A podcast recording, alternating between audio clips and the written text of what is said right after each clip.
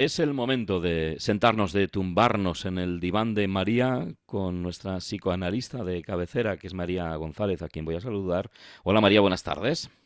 Hola, buenas tardes Raúl. Hoy vamos a hablar de la angustia. Lo primero de todo, María, que se me viene a la cabeza, ¿qué es la angustia? ¿Cómo podemos identificarlo? Bueno, eh, Raúl, dice Freud en su obra Inhibición, Síntoma y Angustia, que la angustia, la tristeza y el dolor son condimentos de la vida. Es decir, que hay que vivir, eh, vivir en sí mismo lleva parejo manejar todas estas cuestiones. Eh, la angustia es el afecto por excelencia, no nos abandona nunca. Lo sentimos por primera vez al separarnos de la función madre, no importa quién haga esta función. Y aparece pues en muchas situaciones.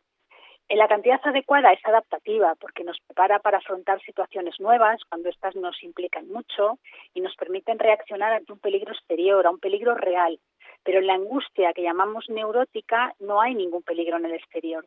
El peligro viene de dentro, del interior de mi mente, y claro, uno no puede huir de sí mismo, ¿no? que es lo que genera el malestar. Este peligro normalmente se genera por un conflicto entre lo que yo quiero, la moral y luego las imposiciones que me pone la realidad. ¿Es lo mismo que la ansiedad? No, son términos que tienden a confundirse con facilidad.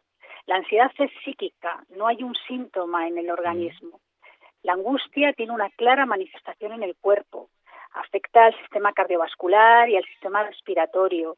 Hay una excitabilidad general y además una hipersensibilidad a cualquier sonido.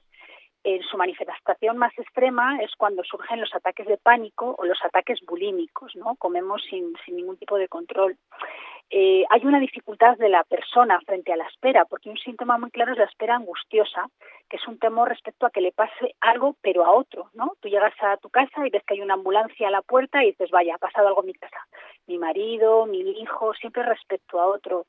Se asocia algo negativo, cualquier cosa de la realidad, y también vemos que hay una dificultad para tolerar lo nuevo en las personas con angustia. Son personas que empiezan muchas cosas, no terminan ninguna, tienden a anticiparse, además siempre con un cierto pesimismo, ¿no? Como ocurre en la espera angustiosa. Mm. ¿Y por qué surge esta angustia? Bueno, pues en la angustia hay un conflicto psíquico ¿no? de nuestra mente que no se puede elaborar con, palabras. No hay palabras mm. para decir, no puedo encontrar las palabras. Entonces, esta dificultad se escenifica en el cuerpo con los síntomas. Digamos que es un quantum de energía que la persona no puede elaborar psíquicamente y cuando la mente no puede, pues el cuerpo ya se hace cargo de, elaborarlo.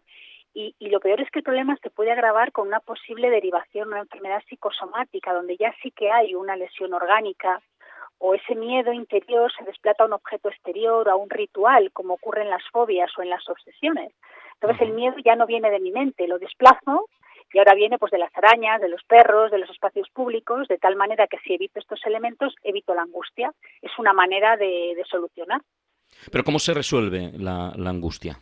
¿Qué claves hay? Bueno, pues la angustia realmente es un taponamiento en el habla, el no poder decir. Entonces tenemos que elaborar lo que nos pasa con palabras.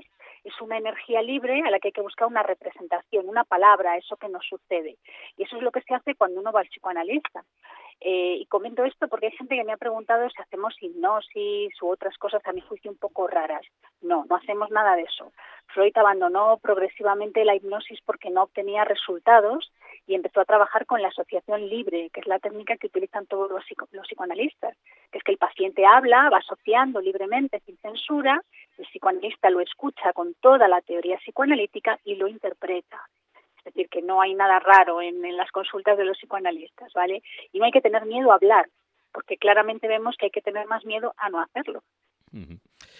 Más miedo a la inacción que no a la acción, a poner medidas. Bueno, pues si les ha quedado alguna duda, ya lo saben que María González eh, les puede atender eh, en la calle Miguel Iscar en el número 12, en la segunda planta, o bien en el teléfono que les voy a dar, que es el 625 85 20 00. Gracias María y el próximo martes, si te parece, nos volvemos a encontrar.